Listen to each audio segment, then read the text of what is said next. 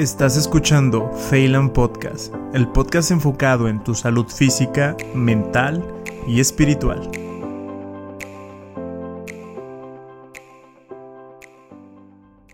Hola, buenos días, buenas tardes, buenas noches. Muchas gracias por escuchar un nuevo episodio de Phelan Podcast.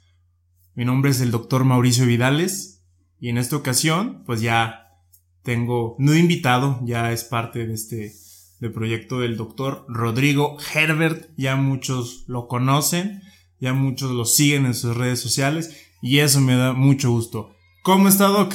Hola Mau, ¿qué tal? Buenos días, tardes, noches a todos. Me da muchísimo gusto volverlos a acompañar por acá y estamos listos para hablar de psiquiatría, de depresión, de salud mental.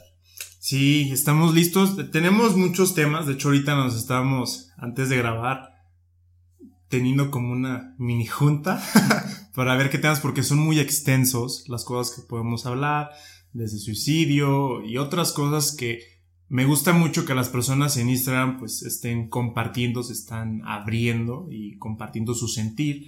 Pero ahorita queremos abordar lo principal, ¿no? La, la depresión que es el debería haber marchas, yo creo también de este lado, hoy en día, con todo el respeto, con todo el respeto que se merecen todas las personas de estas cuestiones de que están marchando.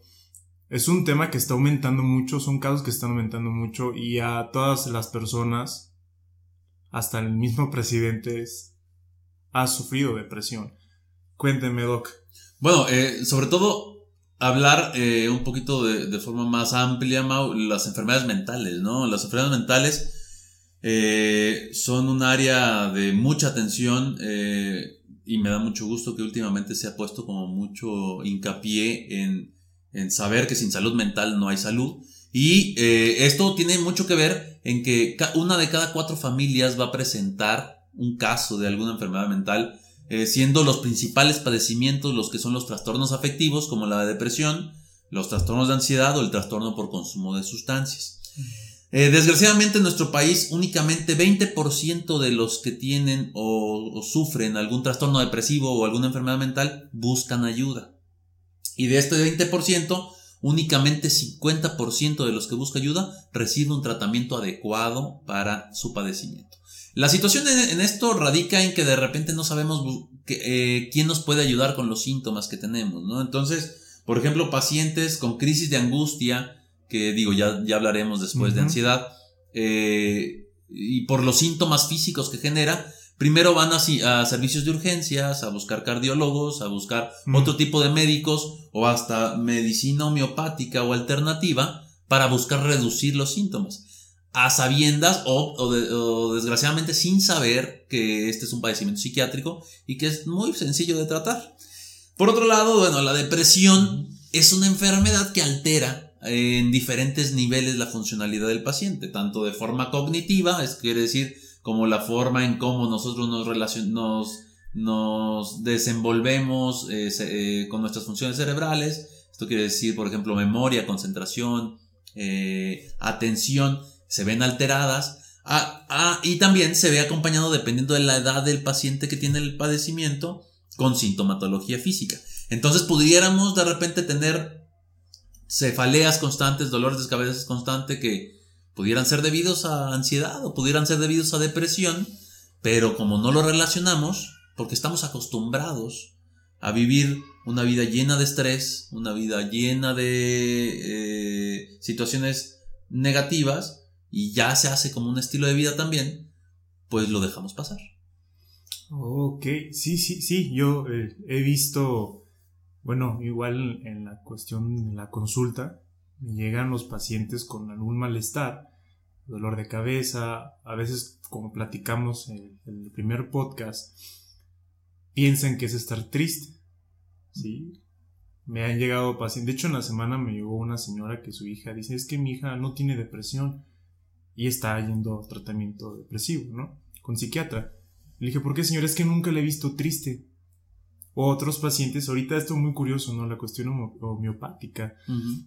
Aquí, Doc, es la frecuencia, o sea, ¿qué estamos hablando de la frecuencia de la depresión? He visto muchos posts que, o he hecho posts, o sea, afuera, que mencionan que la depresión o no se, no se le da tanta importancia a esto.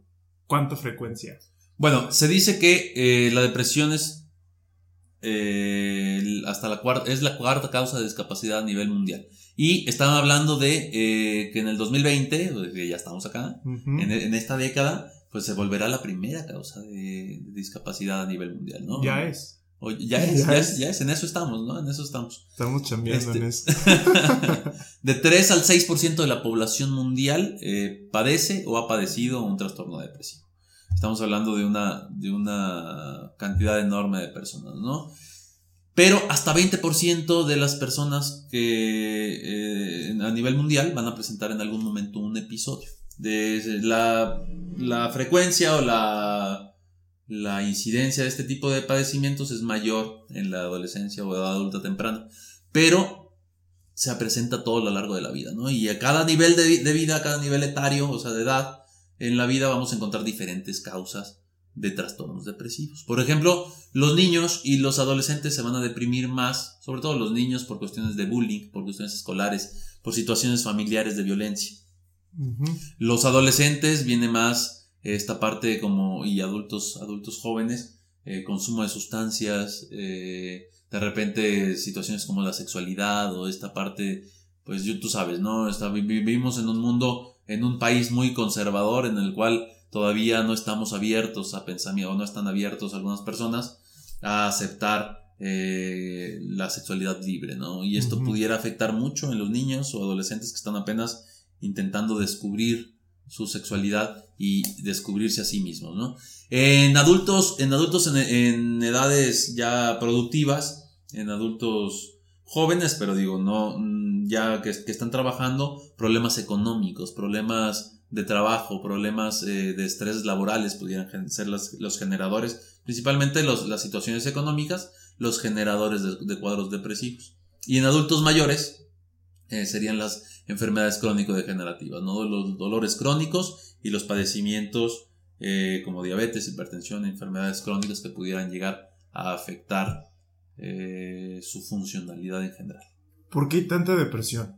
¿A qué me refiero esto? De igual en la semana una persona me dijo, oye, hoy en día pues sí hay mucha depresión. Yo me acuerdo, me decía, antes no existía la depresión, me dijo el señor, ¿no? Yo dije, no, pues no sé, yo no estuve antes, de verdad, pero ¿por qué, por qué se está desencadenando mucho? O sea, están diciendo uno que las redes sociales, otros dicen que no, que las redes sociales nada más nos han expuesto más a la depresión, como puede haber grupos, alguna cosilla por ahí. Eh, si escuchan mucho ruido y escuchan, y estamos en el consultorio del Lock, afuera hay un bebé, entonces, porque ya escucho ¿Ah, el bebé.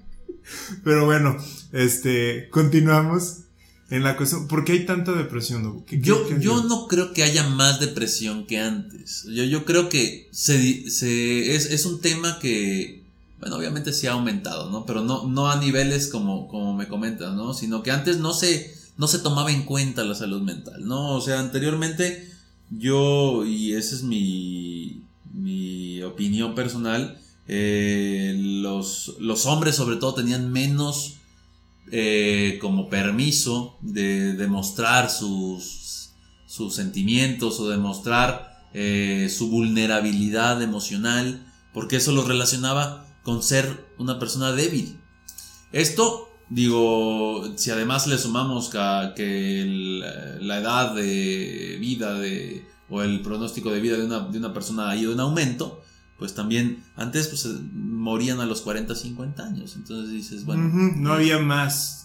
Exactamente. Entonces el tiempo, de, el tiempo de vida pues era más corto y, y obviamente pues tenías como que dedicarte a lo que vas. Ahora tenemos como más chance de disfrutar un poco más nuestra vida o deberíamos de tener, ¿no? Otra de las razones yo considero es pues el exceso de trabajo, ¿no? El exceso de... de o la disminución en las, en, en, las posibilidades que se tenían antes, ¿no? O sea, por ejemplo, estas generaciones son generaciones que ya no van a recibir jubilación, por ejemplo. Entonces, eso es una cuestión que quieras o no, Mau, sí, sí modifica mucho la forma de pensar. No, pues ya ahorita me dijo, pues a mí cómo me va a tocar ya. la forma de pensar de, de la persona, ¿no? Porque, porque anteriormente tenías esa seguridad, ¿no? O sea, que tú sabías que tenías que trabajar un tiempo determinado y después poder disfrutar de tu jubilación. Ahora no, ahora vas a tener que trabajar y vas a tener que ahorrar de forma personal para poder tener una edad adulta, eh, de adulto mayor, pues tranquila y con las necesidades básicas cubiertas, ¿no? Ok, eh, causas, pues mira, hay muchas, ahorita podemos manejar eh, muchas causas, pero que ahorita hablando de esto del, trabajo, me da mucho la atención. Hoy en día se maneja mucho la cuestión, bueno, como no nos vamos a jubilar, los, jóvenes, esta cuestión del emprendimiento. Sí. Sí, he visto de que no, más, más, más, hay que trabajar, esto y qué proyectos y qué tal, o sea, el, multitask, o sea, que se está manejando, también puede estar ocasionando, no es lo que estoy diciendo que sea malo emprender, o sea, la verdad es, es muy bueno, yo he visto muy bueno, pero a veces he visto que tanto, dame más, más, quiero más, está rompiendo la persona. Claro, yo creo que no, el problema es que no sabemos eh, eh, poner en una balanza todos los, todos los... Mm, como, como los huevos en, la, canasta. No, me refiero más así, o como no todas nuestras partes, ¿no? O sea, no somos unas personas que viven para trabajar. Deberemos deberíamos de trabajar para vivir, pero también tenemos como que fortalecer diferentes niveles de la persona, ¿no? Por ejemplo, el nivel espiritual, el nivel físico, el nivel emocional, el nivel psicológico, o sea, como esta parte que hablábamos la vez anterior del mindfulness, donde necesitas que todos los niveles de, de, de, tu vida estén, pues estén estables, ¿no? Y, y, no únicamente recargarnos en uno de ellos, o sea, la parte laboral, por supuesto que se necesita, por supuesto que necesitas estar ocupado, por supuesto que necesitas trabajar para comer, eh, por supuesto que necesitas, pues, eh, esta parte como del apoyo económico para tener también eh, lo que consideres tú tus lujos, porque así se va a vivir mejor, ¿no? Pero si recargamos todo nuestro esfuerzo, todo nuestro empeño en esa única fase o en esa única, en ese único, en esa única situación, pues el resto va a quedar, pues, eh, lo vamos a tener a, dejar de, lado, ¿no? Y esto a la larga va a afectar. Yo siempre les comento a mis pacientes, les digo, mira, para ganar una cosa, siempre vas a perder algo más. Por ejemplo, si tú quieres tener el carro del año, ese carro que cuesta 2 millones de pesos, el carro, es el, el, último modelo, vas a perder tiempo de vida eh, o tiempo de calidad con tu familia porque lo vas a tener que, que, gastar trabajando, digo, a menos que tengas una fortuna inmensa y tengas chance de comprarlo. Digo que existe esa parte de la población en México, pero digo, estamos hablando de la clase media, ¿no? Esta clase que tiene que trabajar para... Los normales, nosotros. los que tenemos que trabajar para tener nuestras cosas. Este, este tipo de, gente, pues vas a tener que dejar de ver a la familia, o vas a tener que dejar de dormir a lo mejor lo que te gustaba, la cantidad de tiempo que dormías, o a lo mejor eh, por el exceso de trabajo para tener ese coche, pues vas a perder un poquito de salud, un poquito de este, estabilidad familiar para tener esa cosa. Entonces es, vas a ganar algo, pero te vas a perder algo. También por otro lado, o sea, si quieres dormir mucho, si quieres ser una persona que duerme mucho, ok, vas a ganar eso, vas a ganar esta parte de poder dormir, pero pues vas a perder otras cosas también, ¿no? O sea, vas a perder, ahora, ahora del otro lado, vas a perder a lo mejor algún apoyo económico que te va a ayudar a vivir bien, a comer bien y a estar eh, sin problemas económicos posteriormente. Como eh, estoy leyendo un libro que es Mindfulness para padres e hijos, está del doctor Robert Wills hay una, en las primeras páginas hablan del estrés, pero del niño, ¿no? De los jóvenes.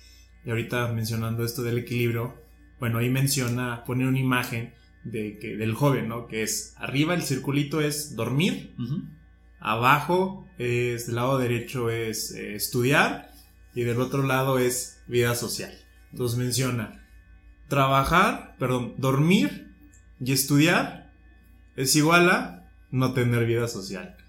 Dormir vida social, no estudiar. Claro. vida social y estudiar, no dormir. Y en medio le dice los tres, imposible.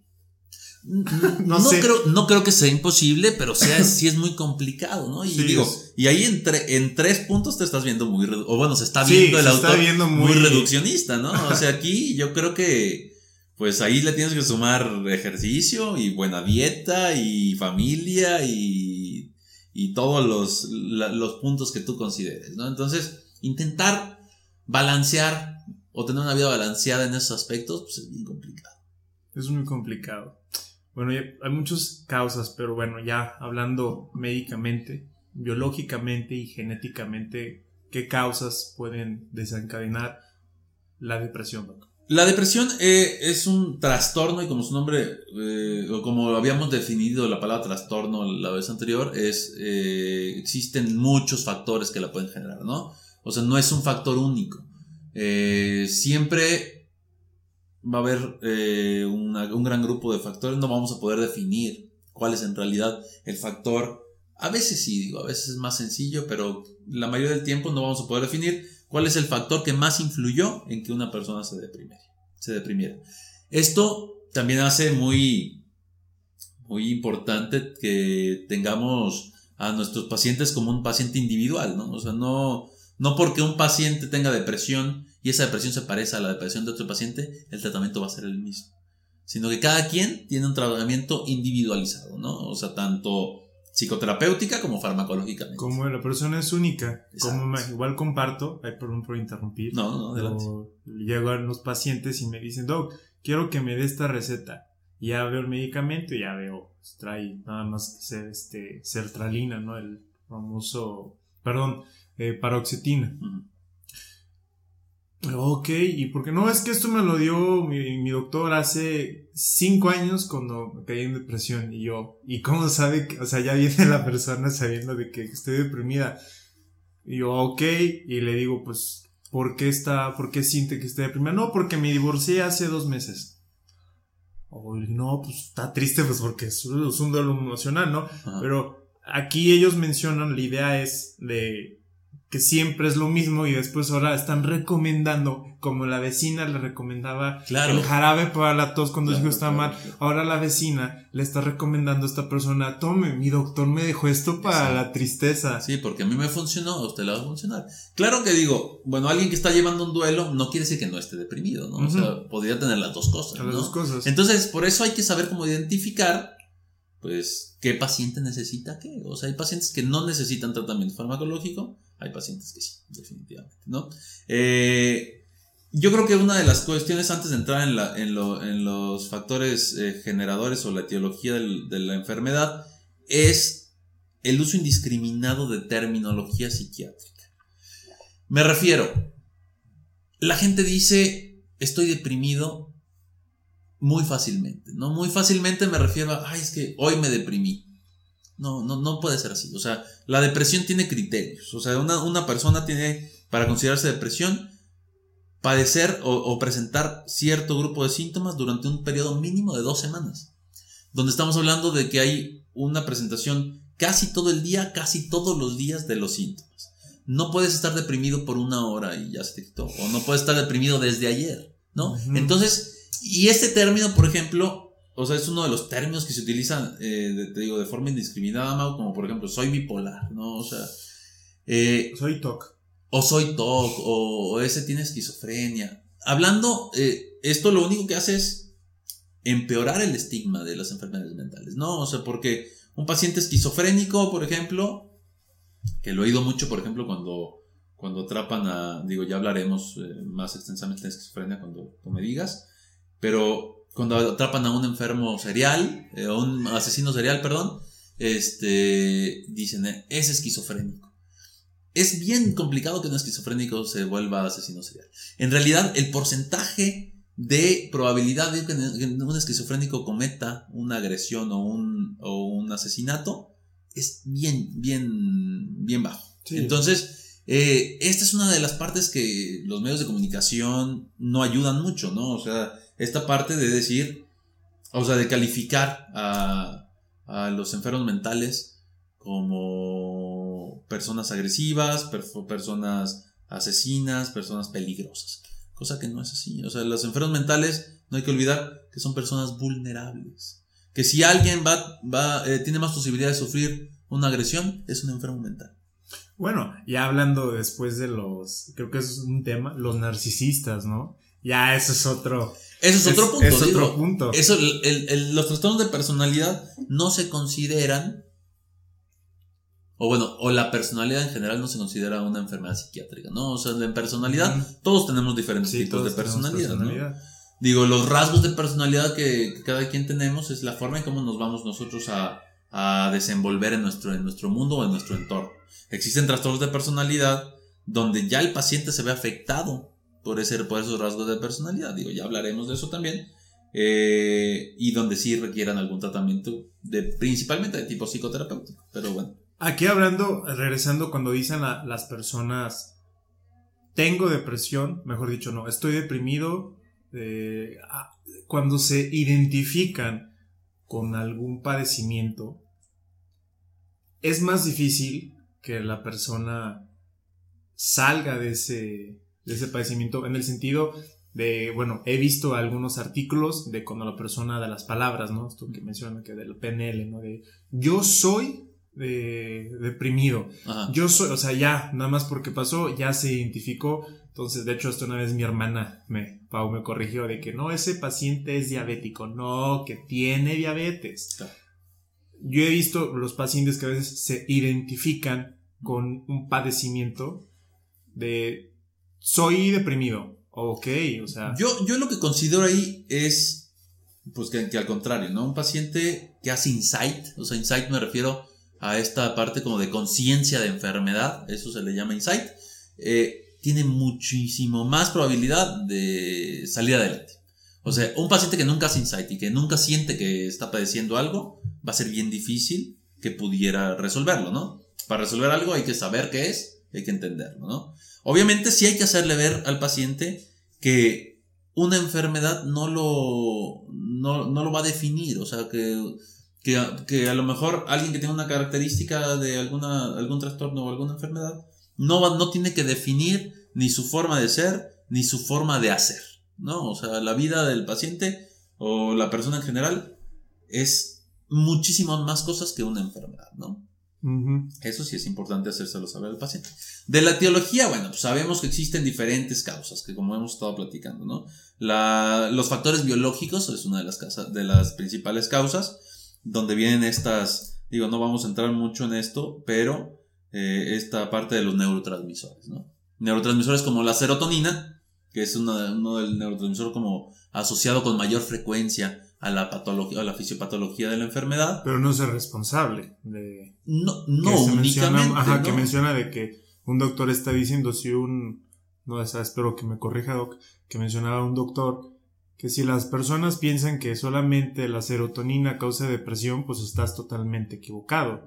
Que no, pues haz estos ejercicios para que te aumente la serotonina. Haz esto que se aumente la bueno, la serotonina tenemos eh, en esta cuestión médica que tiene otros efectos, tiene también otras funciones aparte de la, de la depresión. Sí, claro, no, o sea, es, un neurotransmisor que regula eh, sueño, que regula apetito, que regula función sexual y si te ve, y si, si lo ves a la larga en una depresión, esos son síntomas que se ven afectados también, ¿no? Entonces, porque sí hay una alteración en el neurotransmisor, ¿no? O sea, sí hay, sí hay una, una, alteración de, ese neurotransmisor y sí es el más eh, frecuentemente asociado a la enfermedad. Pero también encontramos neurotransmisores como la noradrenalina, como la dopamina, que también, por ejemplo, la, la dopamina es una, un neurotransmisor que se ve afectado también en enfermedades como trastornos psicóticos pero aquí también en la depresión también se encuentra disminuida en algunas áreas cerebrales, ¿no? Esto, esto, digo, no, no está tan, tan, o sea, no se, no se conoce tanto, pero existen algunos antidepresivos que, que regulan tanto serotonina como otros neurotransmisores, como adrenalina, como dopamina, ¿no? O sea, estos antidepresivos duales que les llamamos. Los duales. Doc, bueno, esto es de cuestión genética, pero hay un ambiente externo que puede modificar las, eh, los neurotransmisores, o sea, de que no solamente, pum, no, pues es que si tengo mi gen, tengo una deficiencia, toda mi familia ha padecido depresión por esta cuestión de este gen. Esta, esta parte, perdón, perdón por la interrupción, esta parte es como la cuestión biológica, ¿no? Esta, esta se puede ver alterada, Mau, por vivencias, este, por, por situaciones ambientales, ¿no? Digo, en la cuestión genética es otro, es otro, otro punto, ¿no? La cuestión genética, digo, hay genes asociados, como tú ya platicaste la vez anterior también, hay un grupo de, de genes asociados y es un grupo muy grande, ¿no? Entonces se habla que hasta el 10 al 25% aumenta el riesgo de un hijo para sufrir, sufrir un estado de ánimo si alguno de sus papás lo padeció, ¿no? Estamos hablando de, o sea, 25%, imagínate, es muchísimo. Sí, es mucho. Y hasta 40% eh, se puede ver afectada la forma genética por cuestiones ambientales. Es, pues, disculpa la, interrupción que te hice, pero, pero creo que es importante mencionar que en algunos estudios que salieron últimamente hablan de que ya se bueno, que ya se ha como definido que la violencia en edad eh, infantil, eh, violencia de todo, de todo tipo, ¿no? Sexual, física, emocional, genera cambios epigenéticos, o sea, es que genera cambios en el ADN que van a realizar o que van a llevar a la, persona a padecer enfermedades mentales y a transmitirlas a su progenie. Entonces, entonces, digo, no quiere decir que si ya naciste sin alguna carga genética para, el, para alguna enfermedad mental, pues que ya la hiciste, ¿no? O sea, si, si tu ambiente, si tu ambiente es tan tóxico, tan importante, o tan, este, o que, o que pudiera ser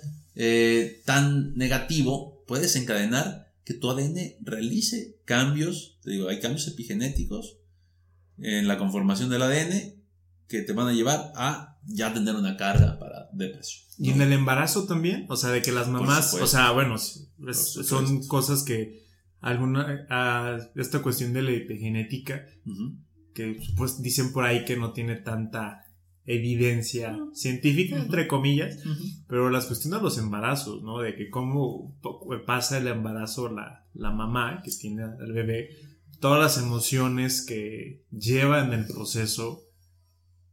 Eh, durante el embarazo y después del embarazo, ¿no? O sea, dicen mucho esta frase de mamás ansiosas harán hijos ansiosos.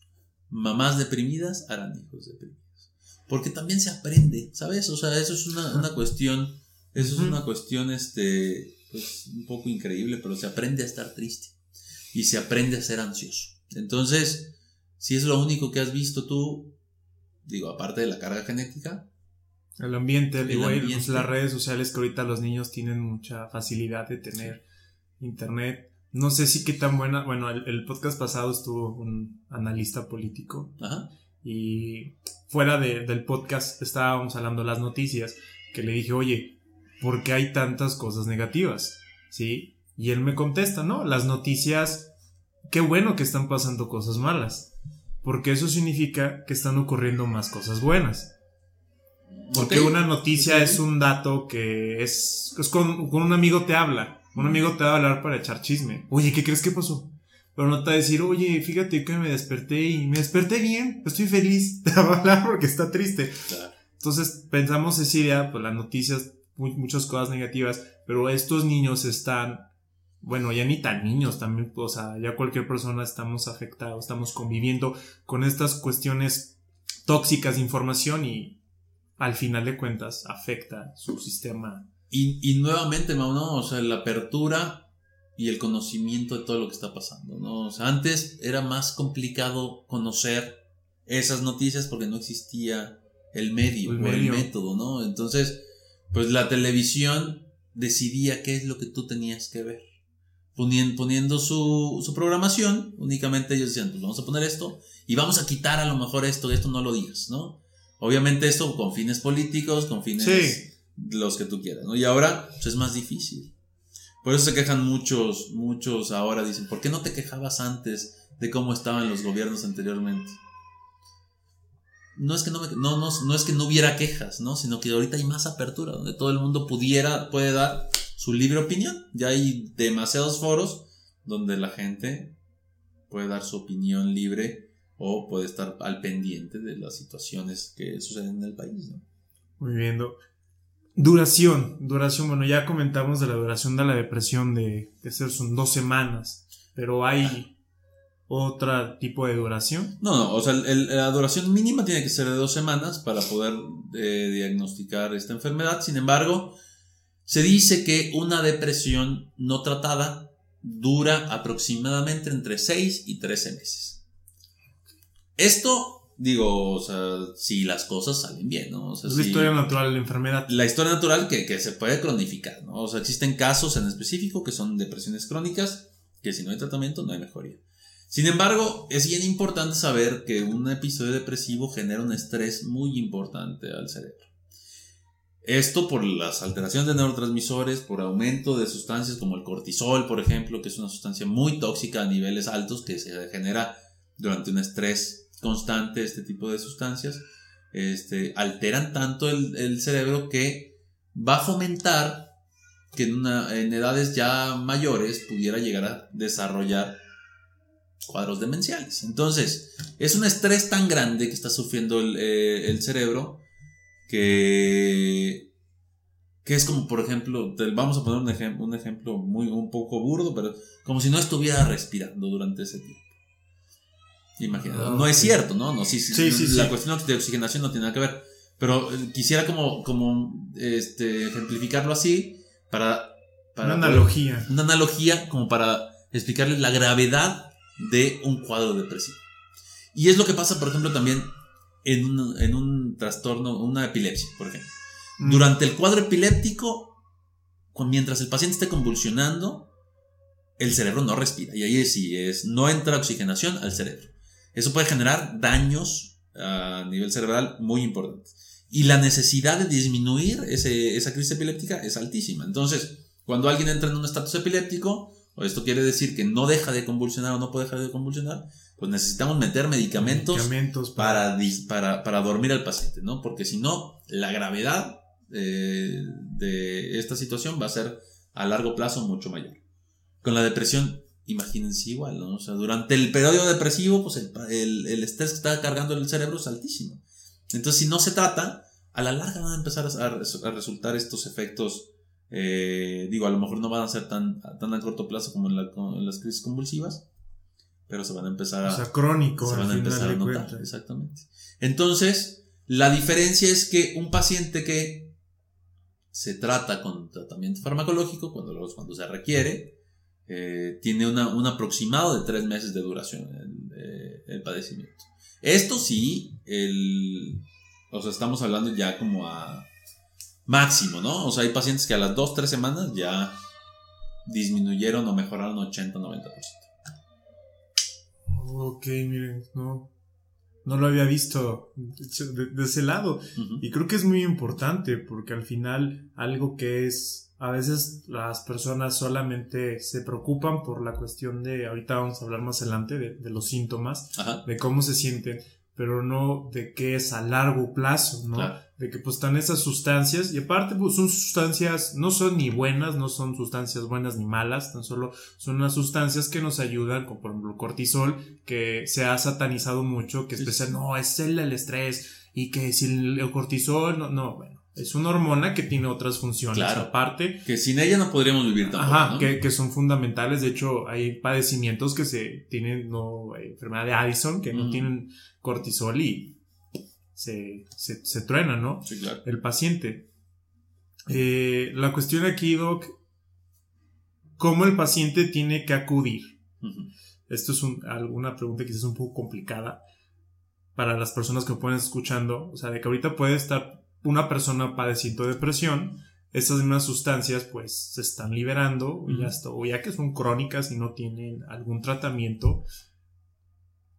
¿Cuándo la persona tiene que iniciar ir a terapia? O sea, no ir a terapia, acudieron con un profesional, con un psiquiatra.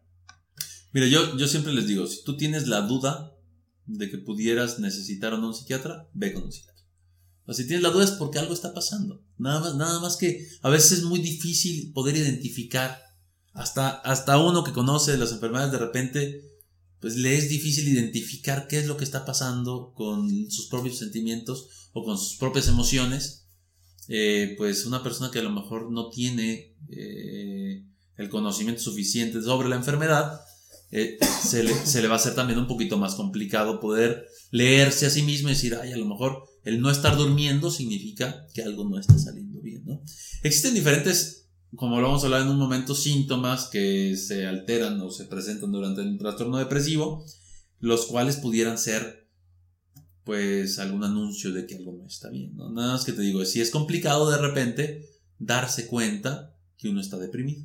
Pero a lo mejor la gente que nos rodea es mucho más sencillo que nos vean o que se den cuenta porque ellos saben cómo actuamos natural, normalmente, ¿no? Entonces, pues pacientes que de repente empiezan o personas que de repente empiezan a disminuir sus interacciones sociales, a aislarse un poquito más de las personas, a lo mejor a no tener ya cuidados con su auto o con su arreglo personal, Eh, pues pudieran ser a lo mejor algo por ahí que pudieran este, ayudar a, la, persona. Porque yo, a este lado de lo diabetes y hipertensión, y ahorita que hay muchas campañas y ya están, veo, entre comillas, algunos pacientes educados, ya llegan el paciente y dice, eh, tengo pérdida de peso, como mucho, órale, y ya le haces la prueba y sí sale. Claro, claro, claro. Entonces ya llega él y dice, acudo con usted porque tengo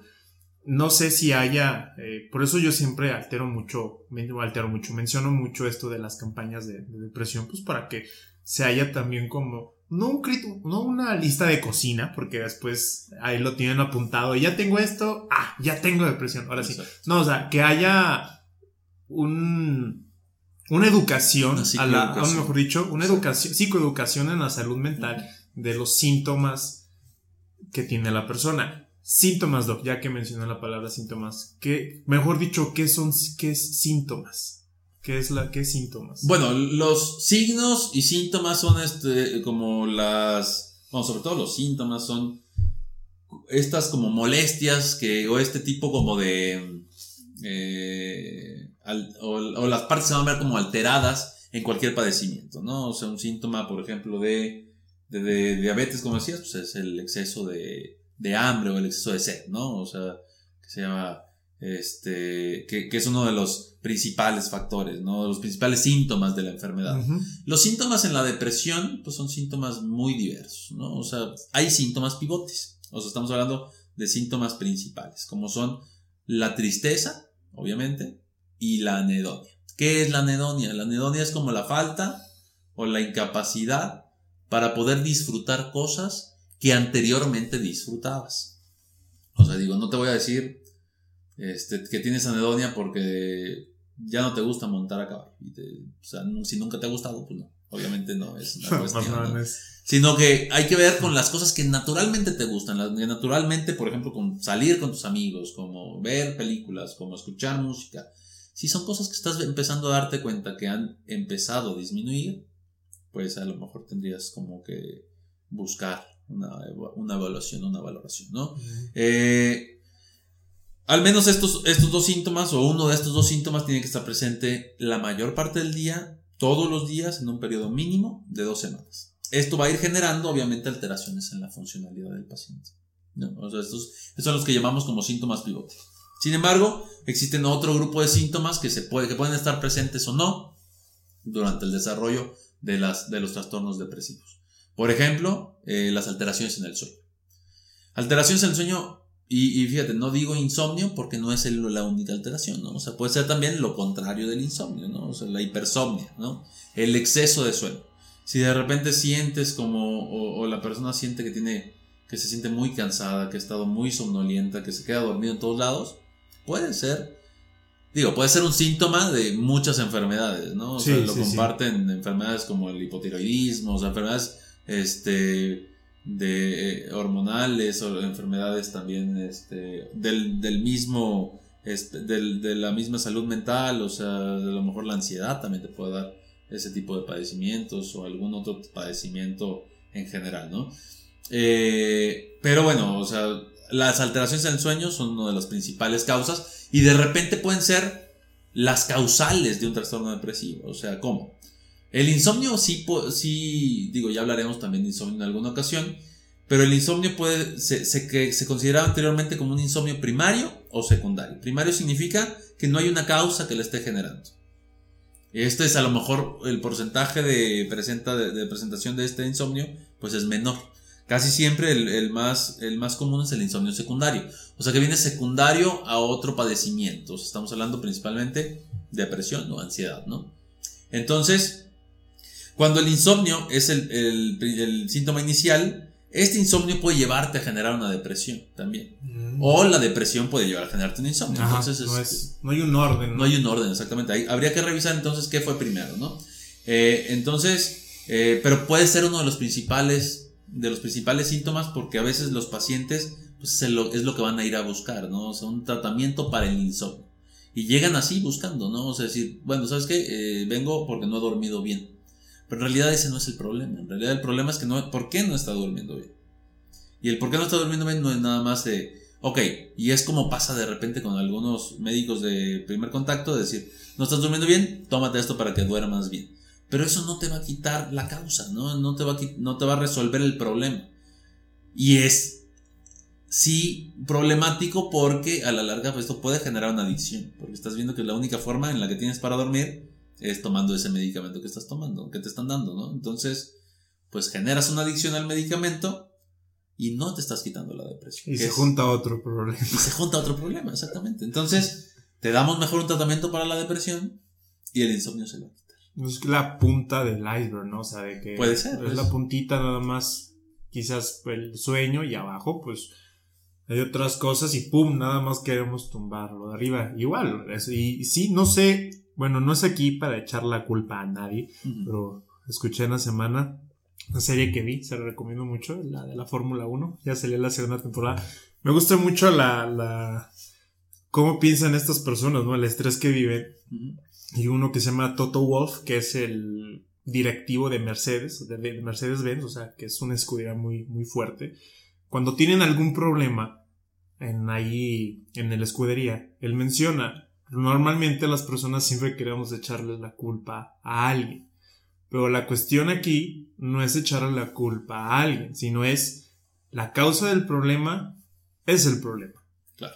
El ser humano está para solucionar problemas, pero no para crearlos. El problema se crea cuando no hay intervención humana. Entonces, en este lado de que yo veo de, los pacientes que llegan, tienen un problema, van con nosotros, como yo ahorita soy médico de primer contacto, llegan, llegan conmigo y si les hago caso de que, oiga, tengo, tengo un problema, quiero que me dé esta pastilla para dormir. Y yo, por ejemplo, en mi consulta, pues trato, a ver, siéntese, vamos a platicar, porque desde cuándo la toma, quién se la dio, esto, y ya van saliendo otras cosas por ahí.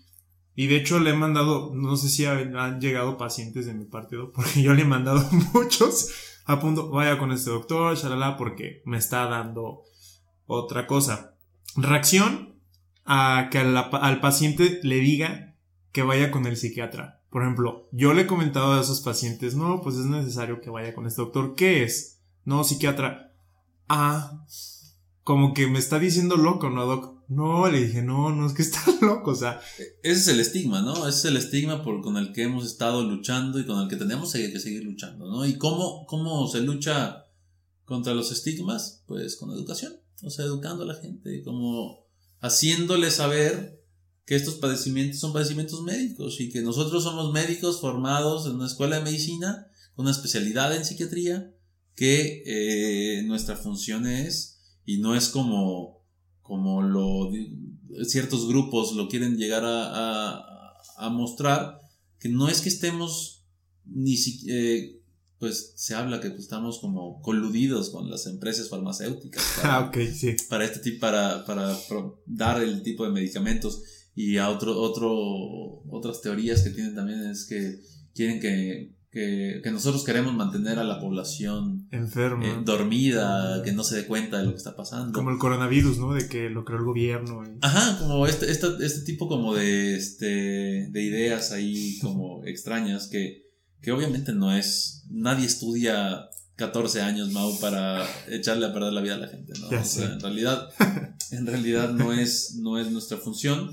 Y si le dieran la oportunidad a un tratamiento, verían cuáles son los cambios.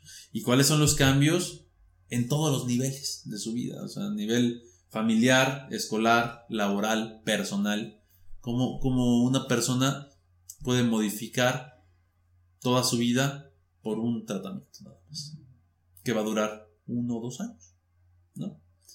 Eh, siguiendo con los síntomas, bueno, pues ya, este, ya hablamos un poco del sueño, que es uno de los síntomas pivote principales también. El apetito, ¿no? El apetito es otro de los síntomas que se, pueden, que se ven alterados. También nos vamos hacia los extremos, ¿no? Que exista la llamada hiporexia, o sea, como la falta de apetito, o el exceso de apetito, ¿no? Personas que coman mucho, ahí habrá que descartar la presencia también de sintomatología ansiosa, pero un paciente con depresión puede comer mucho o no, o no tener hambre, ¿no? Entonces hay alteraciones en el peso, ya o para arriba o para abajo, ¿no? Otro de los síntomas pudiera ser la disminución en la energía, o sea, el paciente se siente cansado, se siente agotado todo el tiempo, a pesar de, de, de tener a lo mejor horas o días de descanso, no son suficientes porque sigue sintiéndose agotado. El agotamiento casi siempre es más mental, pero bueno, se siente un agotamiento físico también muy importante, ¿no?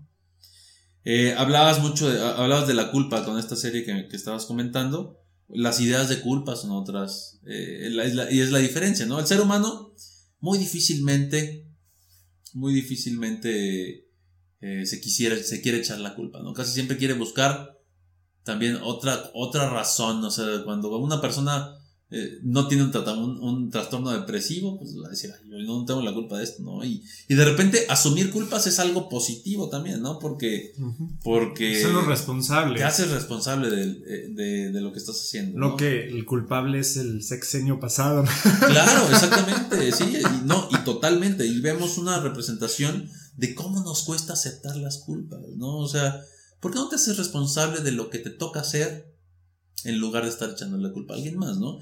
las personas con depresión van del otro lado también, o sea, ellos echan la culpa de todo, ¿no? Ellos piensan, o sea, este, en este pensamiento como ligeramente también egocentrista, diciendo, pues todo lo que está pasando es mi culpa, ¿no? O sea, egocentrista de forma negativa, ¿no? Ah, lo que contar, o sea, es egoísmo. Yo a veces con unas personas, o sea, no seas egoísta con tu sufrimiento, o sea, de que yo, yo, yo, es mi culpa, que literal, cada vez que respiro le quito el oxígeno, escuché a una persona eso, cada vez que respiro le estoy quitando la oportunidad de respirar a otra persona.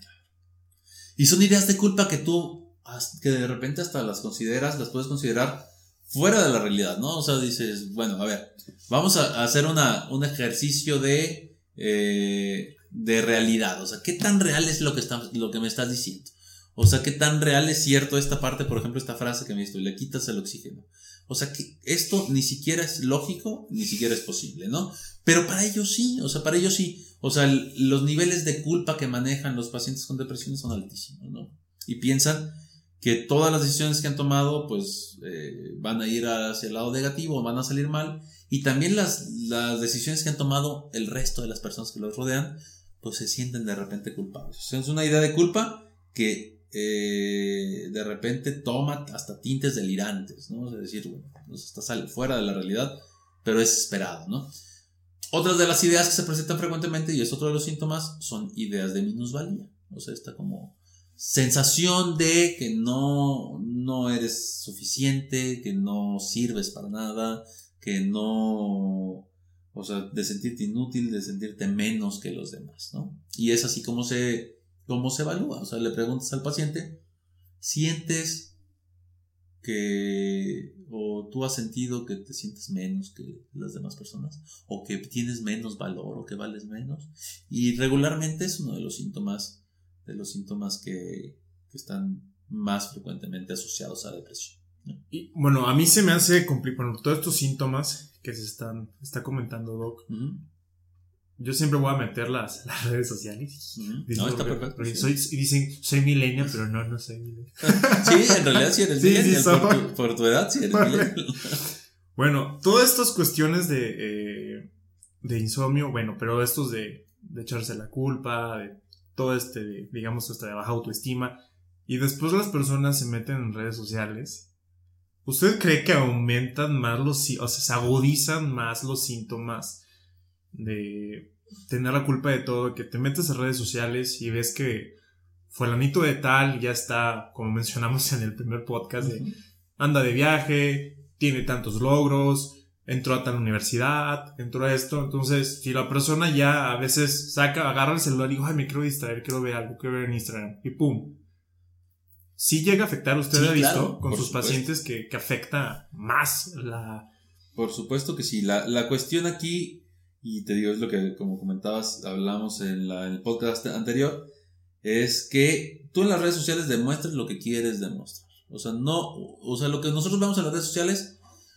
son el imaginario de la persona, ¿no? O sea, es como la persona se quiere, o lo que la persona quiere demostrarle al mundo. Tu lado guapo. Tu lado guapo, tu lado bonito. Sí, porque, porque también, y, y desde la cuestión física, ¿no? O sea, una foto ahí como rara, dices, no, esa no la subo, ¿no?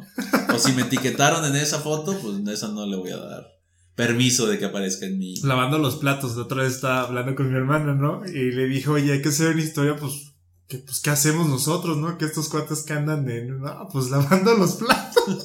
Pues es que, pues es, el, el, día a día, ¿no? Y entonces, si una persona vulnerable que tenga estas ideas, estas ideas de minusvalía entra y ve que todos, a todos les está yendo bien, aparentemente.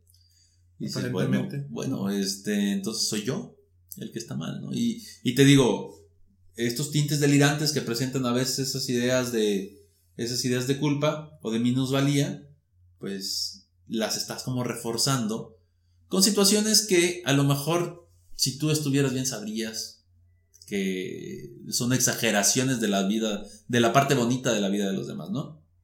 Sin embargo, pues te va a afectar porque vas a pensar que en algunas situaciones pues esto sí es verdad, ¿no?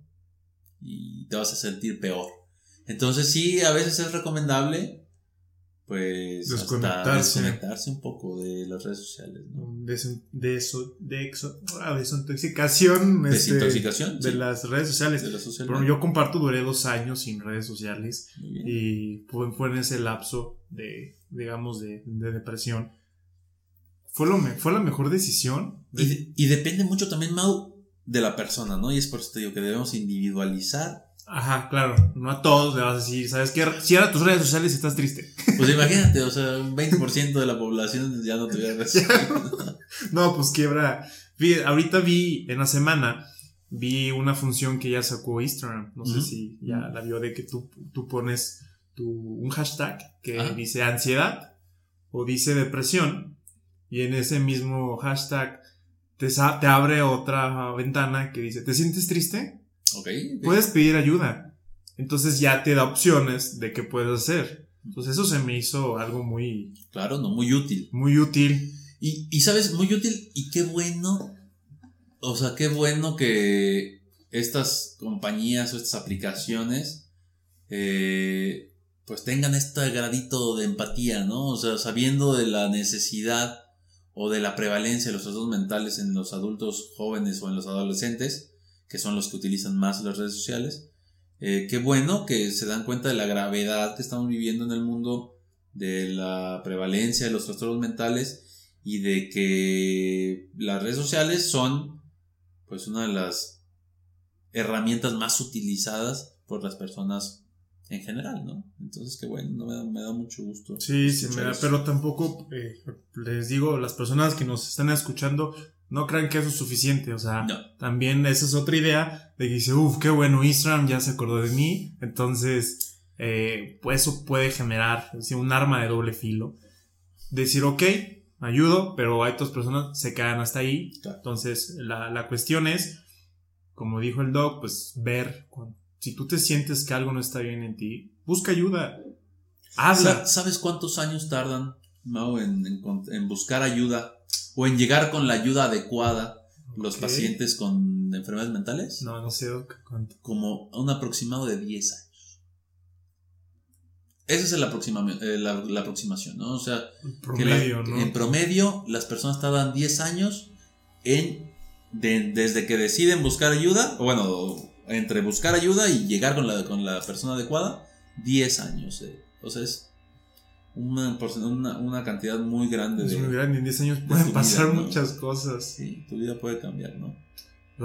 Y esto es a lo que nos lleva a los últimos, a los últimos este, síntomas de los, eh, de los trastornos depresivos, ¿no? O de los trastornos del estado de ánimo. Que son, por ejemplo, las alteraciones en la atención y en la concentración. Esa es otra de, de los síntomas importantes.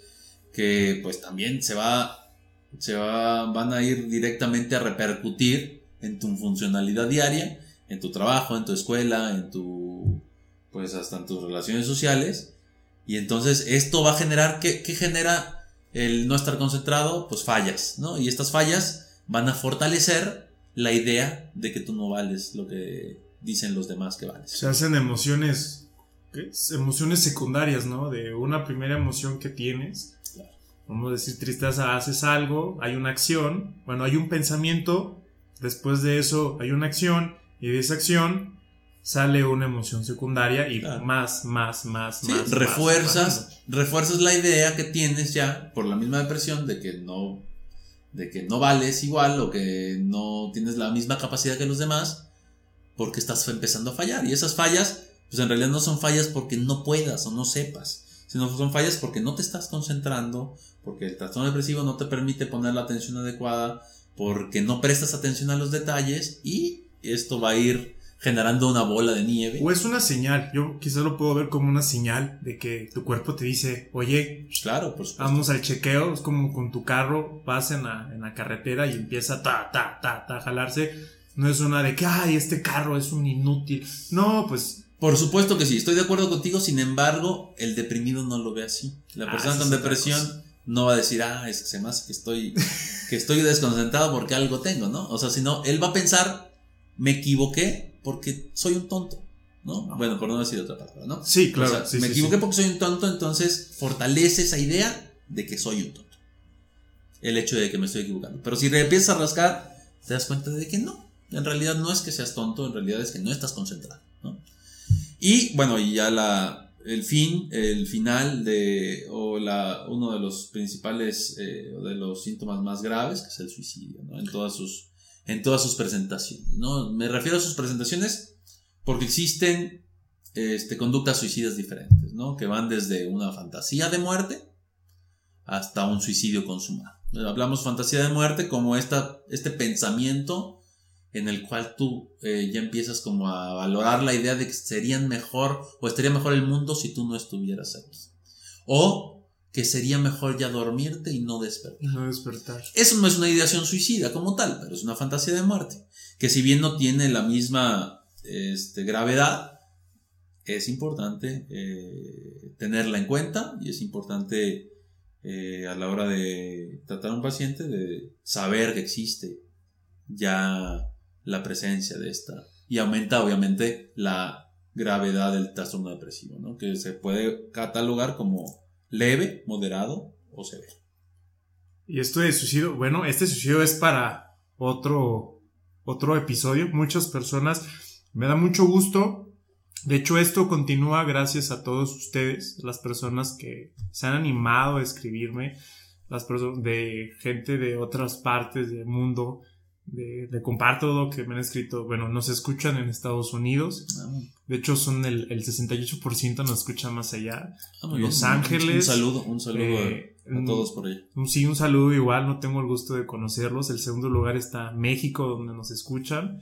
Después sigue Colombia. Ah, Sí, ahí tengo una amiga y otra que me ayudado a compartir desde Bogotá. Tengo una muy buena amiga ya también por Colombia. Eh, le mando muchos saludos si nos está escuchando. Sí, ahí le vamos a compartir este podcast. Y abajo sigue Madrid, en- en- nos están escuchando en España. Entonces, todas estas personas me han escrito y me han compartido su experiencia, su sentir, mejor dicho. Me da mucho gusto que esto es para ustedes y de ustedes.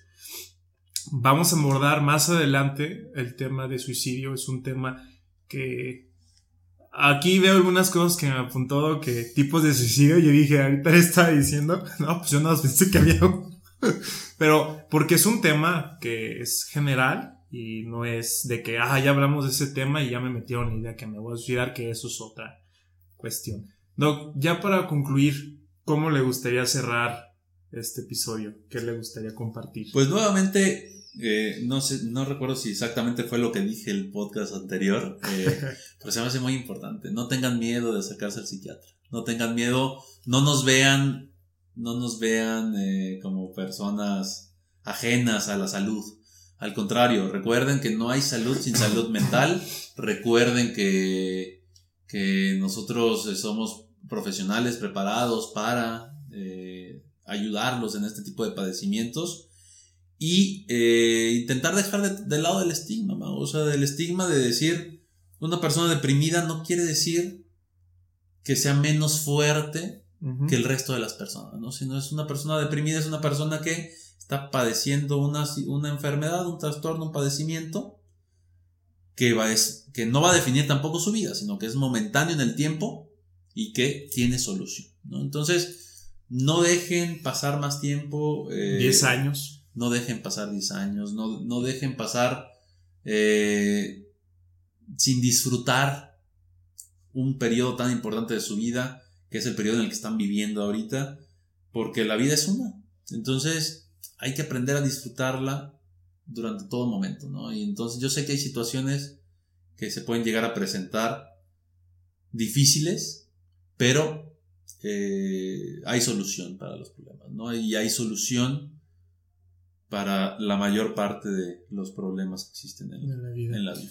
Palabras de aliento Doc, para aquellas personas que han iniciado un psiquiatra. ¿Qué, qué le gustaría? Paciencia, ¿no? Paciencia. Los tratamientos, y digo, es algo que no, to- no tocamos en el podcast, pero los tratamientos no son trata- tratamientos mágicos, ¿no? O sea, no es de un Ah, día. e- eso va, perdón por interrupción, Doc, pero ese va a ser otra, Eh, otro perfecto. episodio, tratamientos, ¿sí? No les vamos a decir las dosis y que tienen que tomar.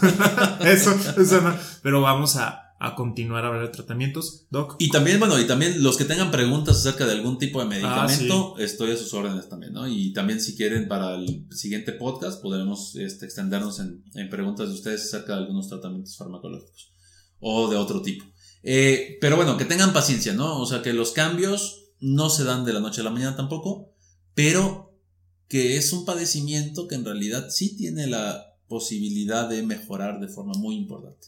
Y eso va a repercu- repercutir en su calidad de vida de una forma muy, muy, muy, muy grande, ¿no? Y de forma muy importante. Entonces, eh, tengan paciencia, platiquen con sus médicos, expliquen eh, cómo se han ido sintiendo. Traten ustedes también de darse cuenta cuáles son, cuáles son las, las mejorías. De repente, de repente hay pacientes que dicen, no, pues no he mejorado nada. Pero empiezas a preguntarles síntomas por síntomas y se dan cuenta que sí, pero entonces estamos acostumbrados a no sentirnos bien, que cuando nos empezamos a sentir bien no nos, damos- no nos estamos dando cuenta. Y eso es una de las cosas que tenemos que darnos cuenta también, o sea, es, está bien sentirse mal a veces, pero siempre es importante saber cuál es la causa y saber cómo podemos solucionar.